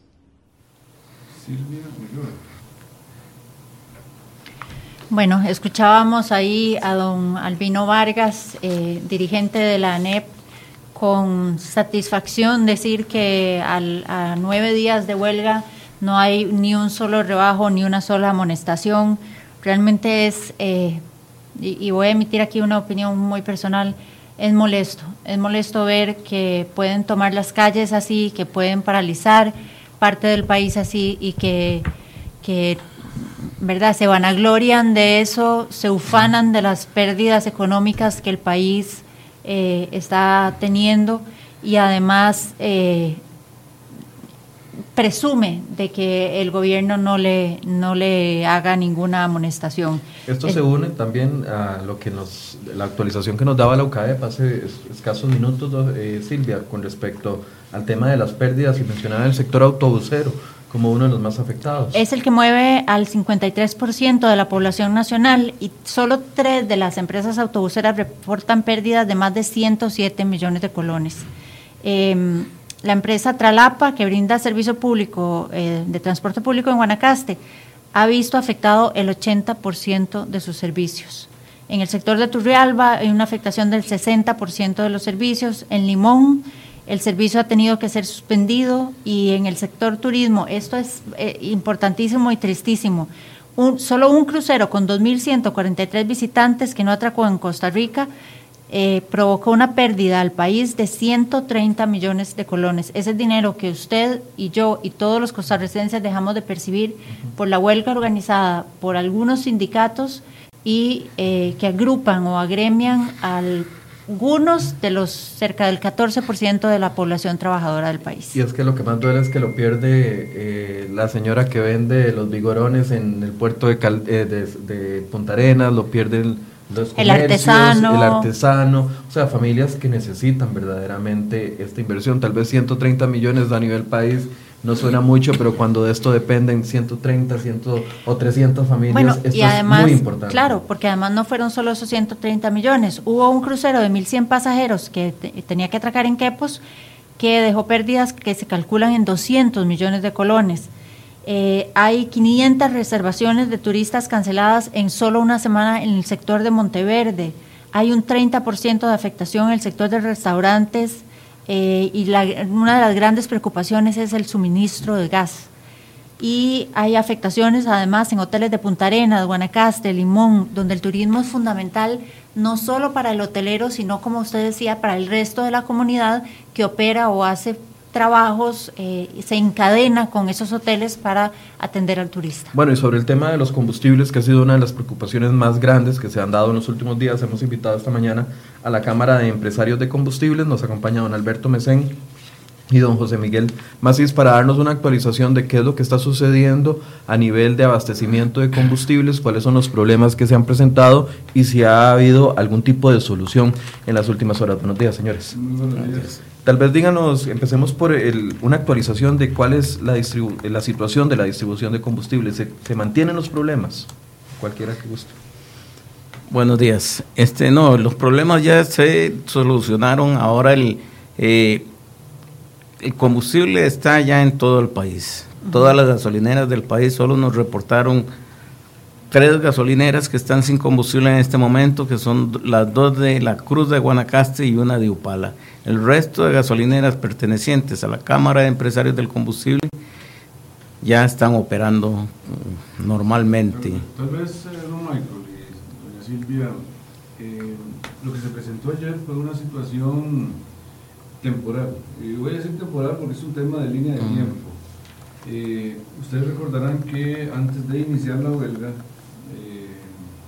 Cámara de Empresarios de Combustible emitió un comunicado de alarma. Digamos que era un comunicado de alarma en donde le decíamos a la gente hay una huelga en, progreso, eh, siempre que hay huelga hay una reacción terrible en el tema de, abastecimiento, por lo tanto, venga hoy, venga hoy jueves, venga hoy, eh, mañana viernes, el sábado, eso lo decíamos la semana antepasada, y abastezca lo que pueda. la gente entendió y abarrató las estaciones y se abasteció. Esta semana que pasó fue una semana de tranquilidad, de, ahí tengo combustible, pero ya ayer no había combustible en los tanques de, los, de los camiones. Y las estaciones de servicio venían abasteciendo pues en forma regular lo que la demanda normal en ese momento se estaba dando. Ayer la gente se sintió conmocionada y se, nuevamente hizo lo que hizo la semana tras anterior. Eh, eso provocó ese nivel de estrés. Nuestro mensaje es, Recope está operando, Recope no está en huelga los gasolineros estamos operando, nosotros no estamos en huelga.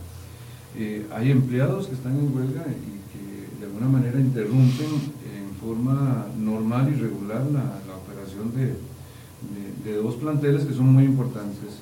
Ochomogo y Garita abastecen prácticamente el 80% del combustible a nivel nacional. y, ahora abasteciendo además el resto, o sea, prácticamente el 100% de la, de la demanda nacional.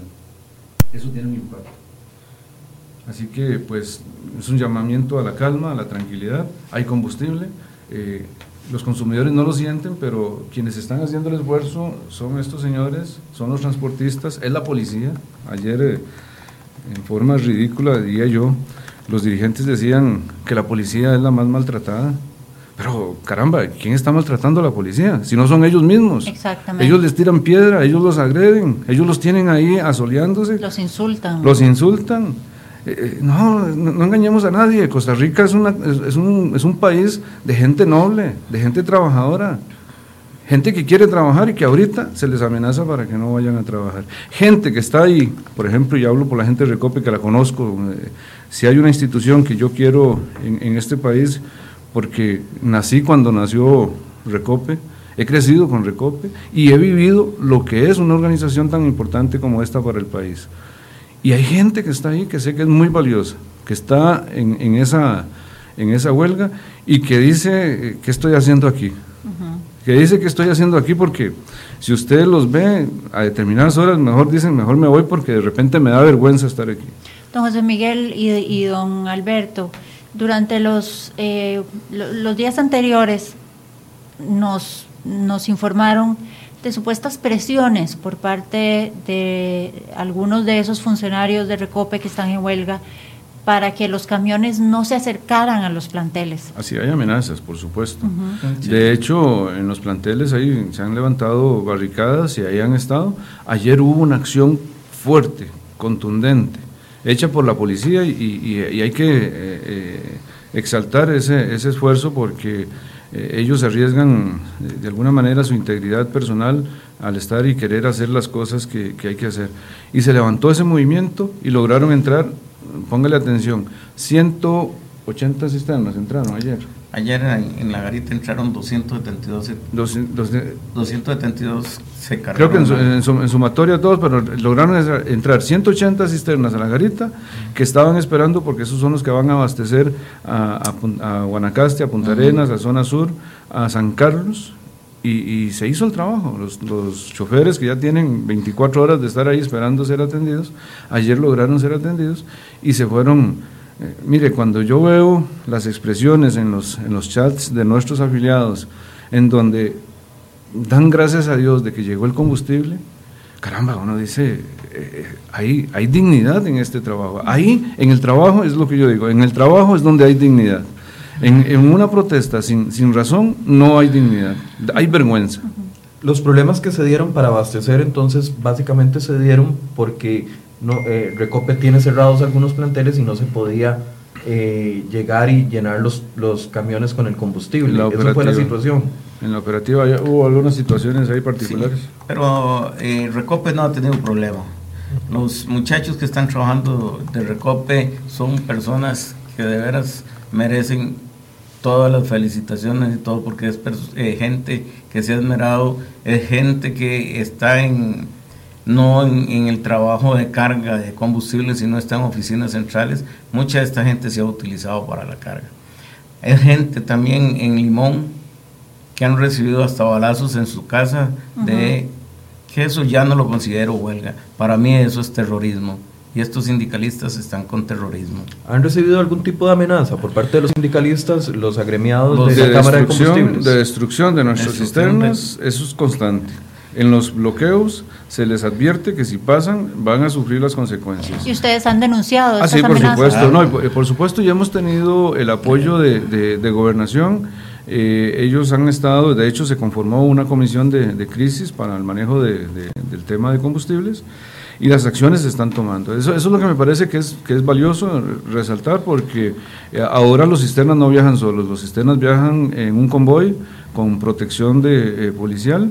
Eh, no porque a nosotros nos guste, a nosotros no nos gusta. Es más, igual los choferes pasan con temor porque sienten que van a ser agredidos, van a ser apedreados. Ahí quiero hacer una pausa porque creo, me, me sorprende lo que acaba de escuchar y, y, no lo había visto hasta el momento. Entonces, los camiones con combustible que pasan por los bloqueos o por las zonas donde están los manifestantes son amenazados de qué? De tirarles piedras, de, quemarlos, de dañarlos, de quemar un camión lleno de gasolina. Sí, sí, por supuesto, a nosotros nos aterroriza eso. Por supuesto, porque ahí, ahí, hay, eso, es terrorismo. Eso, es terrorismo. Claro, ahí hay muerte, o puede haber muerte, me refiero, no solamente del, del, del operario, de los, de los custodios, sino de los mismos manifestantes. Claro. claro. Eh, yo voy a decirlo, yo, yo siento que es habladuría.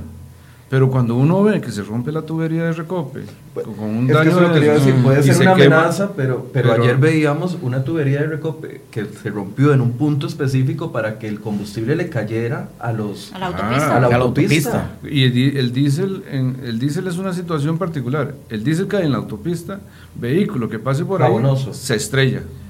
No hay manera de frenar porque eso es un aceite. Por eso don Michael Soto decía al ministro de Seguridad que eso fue hecho por alguien que sabía lo que estaba haciendo. no, solo, no solo sabía cuál era la tubería, sabía cuál era la tubería exactamente y, cuál era el efecto de esa, situación. ¿Qué otro tipo de amenazas? Perdón, Recope ha recibido cualquier cantidad de amenazas. Los muchachos que están trabajando, la gerencia de Recope, a don Alejandro y a don Max, que son la cabeza, ellos están recibiendo constantemente amenazas por tener por mantener Recope abierto. Eso es... por cumplir con su trabajo los amenazan. Sí. Mire, sí, yo, yo puedo decir una cosa. Yo tengo... Porque es que, bueno, además, a, mí me gusta la amistad. Yo tengo amigos en, en, Recope, tengo sindicalistas que son yo no sé si, si me consideran, eh, considerarán amigos. Yo, yo, los considero amigos porque, caramba, somos una institución aliada, nosotros trabajamos bajo la, la, premisa de tener a una, una, institución que suple el combustible en Costa Rica en forma ininterrumpida. O sea, hay una promesa que, que a mí me hace gracia porque el, consumidor cuando hay críticas y toda esa cosa nunca lo considera. Pero Recope nunca ha dejado de abastecer combustible en Costa Rica. Aún, y en esto que considero una de las actividades más serias, aún en estos momentos se está abasteciendo combustible. Entonces tengo amigos ahí que cuando ellos, ah, que cuando lo ven a uno hablar de, de una institución tan noble como esta, eh, dicen y se acercan y te abrazan y te dicen, vos nos estás apoyando. Yo realmente apoyo un sistema que es un sistema importante para Costa Rica, le produce riqueza a Costa Rica. Yo, yo no estaría de acuerdo nunca en una apertura por, por lo que yo conozco de lo que ha pasado en otros lugares. Pero estas personas que se acercaron a, decirme, sos, sos, mi amigo y sos un apoyo fuerte, en, en, algunos días ahí que estuvimos tratando de apoyar a los transportistas, se acercaron a, a, ofenderme, a decirme cosas que no me gustaron. No todos, pero unos cuantos. Y es que ese es el problema. No todos los que están en esa paralización son gente indecente son gente despreciable, no son gente muy decente, gente que ha trabajado eh, muy bien en Recope y que ahora, y yo, yo se los digo, se los digo como amigos, si aprecian a esa institución, regresen al trabajo. los, los, líderes sindicales tienen otros propósitos y serán buenos o serán malos, yo no, eso no lo voy a evaluar. Yo quería, quería hablar sobre, sobre ese tema porque el, el, el objetivo de los líderes sindicales no es necesariamente proteger a esas personas. Ahí hay objetivos muy particulares sobre privilegios que reciben algunos de los empleados públicos, no todos. y lo que están buscando es proteger eso, no es la lucha por el 1% de la canasta básica. Claro, bueno, a veces se habla de privilegios en donde hay situaciones que realmente son reconocimientos. Eh, a mí me parece que hay que hacer alguna distancia en eso. Y, y los, que ya, los que ya están ahí, los que están trabajando en Recope, eh, si ya tienen una convención colectiva que les reconoce situaciones especiales, pues ya la tienen. Nadie se las va a quitar. No ha sido posible. La sala constitucional se ha manifestado históricamente sobre, sobre que ya son pactos de, patrono y trabajador y eso no, no se va a, eliminar porque alguien quiere eliminarlo. No, no, eso, eso va a mantenerse. Los trabajadores que están ahí y están haciendo bien las cosas, que no van a ser despedidos, pues van a gozar de esos beneficios. Los que vendrán, pues los que vendrán, vendrán en condiciones. Y si alguien quiere trabajar en Recope y si ya no le dan X o Y situación y no quiere trabajar, pues que no trabaje. Quiero preguntarles, eh, la solución a la huelga pareciera que no está a la vuelta de la esquina, va, va, a haber mucha negociación para poder llegar a este punto. ¿Qué plan de contingencia han acordado ustedes con las autoridades para garantizar el abastecimiento de combustible en todas las estaciones del país? Bueno, lo que yo tengo como información es que Recope no va a detener eh, operaciones. Por el contrario, se está fortaleciendo. Hay situaciones que ya han mejorado. Antes teníamos solo en operación Ochomogo, ya hoy tenemos en operación normal a La Garita. Sé que se va a poner también a operar eh, eh, Barranca. Barranca, Barranca tuvo unos daños causados por por vándalos, porque yo no podría ni siquiera decir empleados, se me pega aquí la palabra empleados, eh, tienen que ser vándalos que destruyeron equipo y, sistemas en, Barranca. Ya está, Barranca está recuperado y es un tema ya de, estrategia y, si lo pondrán hoy, mañana, pasado mañana, eso no lo, no lo sé, pero eh, eh, ya ese plantel está listo para operar. Moín tiene que arrancar, Moín es, la, es, el, es el pulmón de, del abastecimiento y, ahí tiene que darse eh, una, una, intervención fuerte, ya se dio, al día de ayer hubo una, una recuperación de ese plantel, ya está en manos de las, de las autoridades, en este momento no está entrando nadie a ese plantel, hay custodia eh, muy fuerte de, de, la policía, así que es, es un tema de, minutos, la gente ya lo está entendiendo, incluso yo debo entender por lo que me han dicho algunos, ya se están integrando a, operar y en buena hora, y si no... Eh, no sé si será la, la, sociedad la que vaya a, a, tratar de convencerlos, no sé de qué manera, pero bueno, no, ya eso es un tema que... Eh, no digo más, como dice, hasta que venga mi abogado. Vamos a hacer eh, una pausa con ustedes, eh, dos señores, muchas gracias. Ya casi continuamos con ustedes. Vamos de inmediato con Josué Alvarado, periodista de CR y que nos tiene una actualización de lo que está sucediendo en la, el sector hospitalario. Específicamente se ha presentado un problema grave con el tema de la ropa sucia de los hospitales. Algunos eh, sindicalistas no han permitido que esta ropa saliera en los últimos días y Josué Alvarado nos tiene una actualización de lo que está pasando ahorita mismo en el Hospital San Juan de Dios. Adelante, Josué. Gracias compañeros. El día de ayer el presidente de la Caja Costarricense del Seguro Social, don Román Macaya, hizo un llamado para que algunos de los funcionarios que se habían sumado a la huelga no obstruyeran la salida de ropa tanto del Hospital México como del Hospital San Juan aquí en San José. Sin embargo, la mañana de este martes, durante la manifestación que mantienen los sindicatos en el centro de San José, eh, conversamos con don Ricardo Fonseca de, eh, del sindicato de enfermeros del Hospital San Juan de Dios, quien negó rotundamente que haya empleados obstruyendo la salida de ropa sucia de eh, los diferentes hospitales. Escuchemos lo que nos dijo. Es, es una molestia enorme lo que nosotros tenemos, es totalmente falso. Las declaraciones del señor Macaya igual que las declaraciones del señor Eduardo Granado, jefe de la lavandería central, porque los trabajadores en ningún momento se han opuesto a la salida de la ropa. Lo que más bien lo que estamos es preocupados por la calidad de ropa que le están brindando a los pacientes, ya que las lavanderías privadas en las cuales envían esa ropa no cumplen con los estándares de calidad que ocupa el tratamiento de esa ropa hospitalaria el personal está un 95% total. Prácticamente la lavandería de León Venegas, la de San Juan de Dios es total. La de la, de la central, hay como cuatro o cinco funcionarios que están trabajando, pero lo están reforzando en la noche con algún tiempo extraordinario de personal que, no, que desconoce el manejo de ese tipo de, de trabajo, ¿verdad?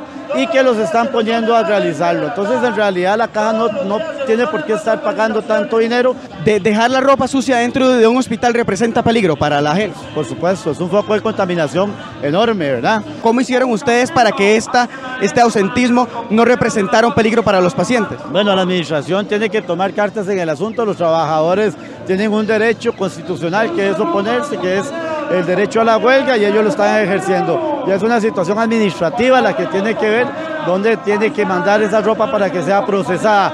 Lo que sí tenemos que dejar claro es que los trabajadores en ningún momento obstaculizamos la salida de la ropa.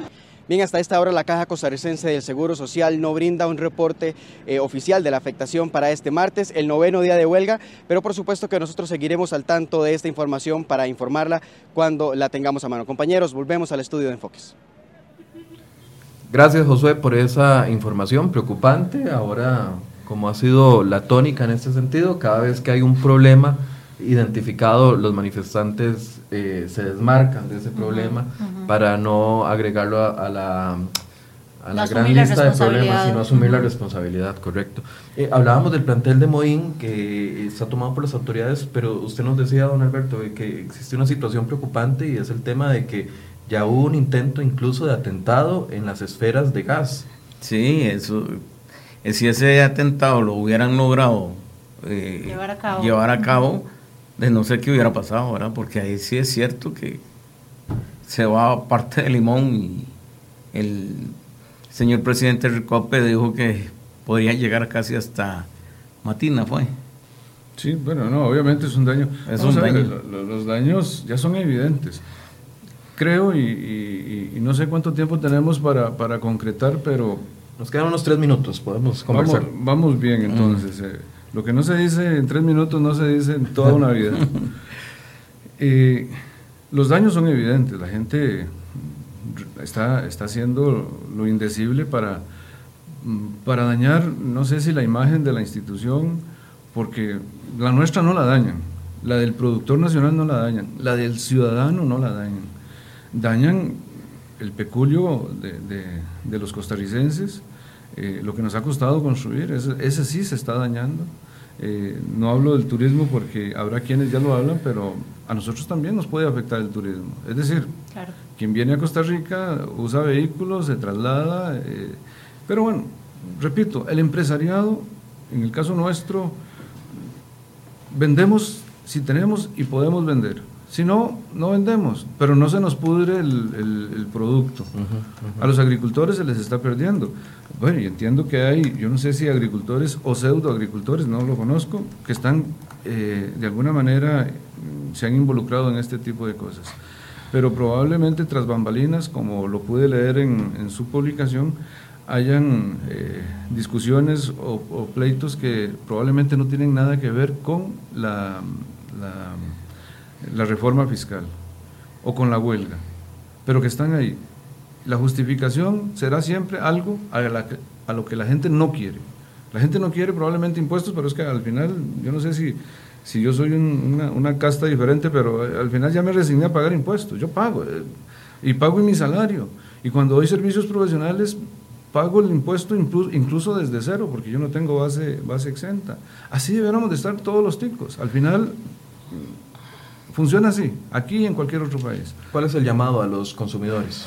De que tengan calma, que hay suficiente combustible tanto en los tanques de las estaciones como el almacenamiento que tiene Recope.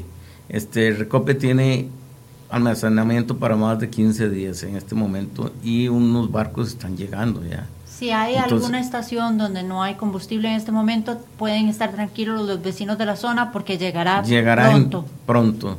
Este, usted ve que en el área metropolitana se abasteció rapidito, eh, Alajuela, San Carlos, parte de Guanacaste, la zona sur, todo está ya con combustible. Al día de hoy tenemos más, casi el 100% de las estaciones que pertenecen a la Cámara están con combustible y tienen suficiente combustible. Entonces le pedimos calma y que por favor no llenen recipientes que no son adecuados. para el hidrocarburo porque eso nos puede causar una emergencia que tenemos que lamentar el resto de la vida. Eso es lo que le iba a decir nada más antes del cierre. ¿Cuáles son los recipientes adecuados o no es recomendable? Porque mucha gente cayó en pánico y estaba llenando lo que se encontraran hasta hasta, hasta palanganas, y palanganas. llenaban ollas que usan para cocinar se estaban llenando.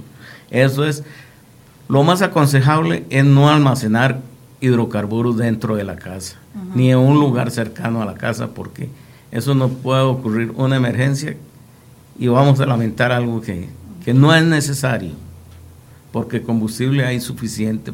Tengan calma porque todo está, como dicen, bajo control. Muchísimas, gracias. a don José Miguel Macís y a don Alberto Mesén Madrigal de la Cámara de Empresarios de Combustibles que nos han acompañado hoy, han hecho un llamado a la calma.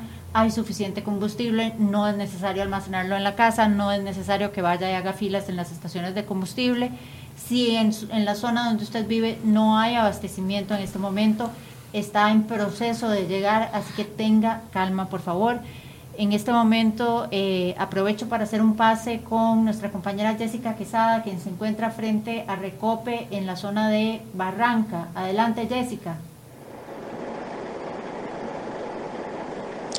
Muy buenos días, continuamos en las inmediaciones de Recope en la ruta 1 en el sector de Punta Arenas, donde todavía eh, hay un tránsito lento en ese sector, específicamente hacia Miramar, producto del tortuguismo, las protestas que han realizado los sindicalistas que ya cumplen prácticamente una hora de este movimiento en el que prácticamente han caminado por lo menos hasta las cercanías del cruce de Miramar eh, han utilizado dos carriles, por lo que ha sido, por supuesto, lo que solamente queda uno libre. Y como ustedes pueden ver, por ejemplo, este conductor se devolvió ya eh, al fondo, ustedes pueden observar eh, el grupo de manifestantes que ya está de regreso hasta el punto de salida que fue acá en, en las inmediaciones del plantel de Recope, que debemos recordar fue tomado ayer por la fuerza pública para permitir el paso y garantizar las operaciones de la refinadora acá en el plantel.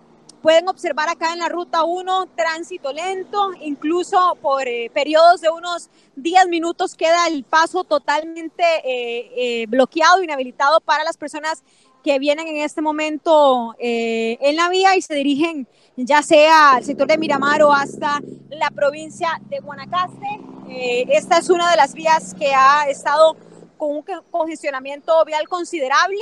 Eh, nos, eh, nos han confirmado que en este momento está libre el paso en el sector de Caldera, que no hay manifestaciones, pero los eh, trabajadores que sí están en ese sector afirman que en su noveno día de huelga continuarán los movimientos pacíficos y pues hay resguardo tanto de la fuerza pública como de la policía de tránsito para garantizar el paso de los vehículos. Vamos a observar entonces también el momento en el que ya empieza a verse eh, el grueso de esta manifestación que han hecho los trabajadores. Prácticamente han ido caminando. Es una cantidad bastante considerable de sindicalistas que han ido eh, haciendo tortuguismo en esta ruta, lo que genera pues un congestionamiento vial considerable en este sector eh, que comunica a la provincia de Punta Arenas con la provincia de Guanacaste y que sobre todo eh, ha estado hoy marcada por el paso de vehículos pesados, es lo que hemos visto mayoritariamente, eh, camiones cisterna y algunos otros camiones eh, utilizados especialmente para los procesos de exportación. Son los camiones que van en esta ruta, se ha despejado el paso hacia el sector o se ha agilizado más bien el paso hacia el sector de Miramar luego de que les mencionáramos ya eh, estuvo bastante complicado hace por lo menos unos 30, 40 minutos debido a este movimiento sindical acá en el sector de Punta Arenas. Vamos a, ver cuál va a ser eh, la acción siguiente de los sindicalistas, si van a tomar algún espacio alguna pausa o van a continuar de manera inmediata eh, con, esta ronda, que es lo que nos han dicho. Es una ronda en la que van hasta Miramar y regresan. Esta es la situación en este momento sobre Ruta 1 a la altura de Recope. Los manifestantes han hecho una manifestación de tortuguismo en dos de los carriles, lo que estuvo generando durante casi una hora eh, el paso lento en esta ruta principal de nuestro país. Bien, gracias a Jessica Quesada por esta actualización. Bueno, eh, hasta cierto punto satisfactorio de que hoy las buenas dicen que las malas noticias, las buenas noticias no son noticia, pero hoy acá en Cere hoy la buena noticia es que pareciera que se está regularizando en algunos sentidos. Ojalá que esta misma eh, calma se mantenga durante los próximos días mientras se negocia y se llega a un acuerdo, Silvia. Y que eh, permitan la salida de la ropa sucia de los hospitales, que permitan el ingreso. Eh, preocupante lo que nos decía José Miguel Macís de la Cámara de, Empresarios de Combustible, que amenazaban con quemar camiones cisterna si entraban o salían de recope. Entonces, que la, que la situación se regularice, se normalice por el bien de todos y por el bien del país. Em, hemos visto pérdidas económicas importantes. Eh, afortunadamente no hay eh, grandes afectaciones en, en, los servicios básicos. La caja tendrá que retomar las listas de espera y aumentarlas aún más gracias a, esta nueva huelga. Y bueno, esperamos que, como dice Michael, pronto la situación se regularice. Nosotros vamos a estar pendientes, por supuesto que en las próximas horas les llevaremos transmisiones en vivo vía Facebook Live y también a través de crhoy.com para poderles darle actualización a ustedes de lo que está sucediendo en distintos puntos del país, lo que va a suceder en la reunión de las 2 de la tarde entre sindicatos y gobierno con la Iglesia Católica. Vamos a estar muy pendientes y definitivamente mañana Vamos a, tenemos invitados a dos sindicalistas que van a venir a conversar con nosotros sobre la posición de los sindicatos. Les esperamos. Hemos tratado de tenerlos desde hace varios días. Aceptaron para el día de mañana eh, doña Xiomara Rojas y también don Edwin Solano de la Unión Médica Nacional. Bueno, vamos a conversar con ellos el día de mañana para ver cuáles son las posiciones que mantienen en el décimo día de huelga. mañana sería el décimo día de huelga y además de cara, ¿qué cara a ver, ¿cuál es la posición que llevan de cara a la negociación que se, va a establecer a partir de hoy a las 2 de la tarde con la señora Patricia Mora y la gente de los miembros de la conferencia episcopal? Muchísimas gracias por su compañía y les tendremos más información en cereoy.com. Gracias.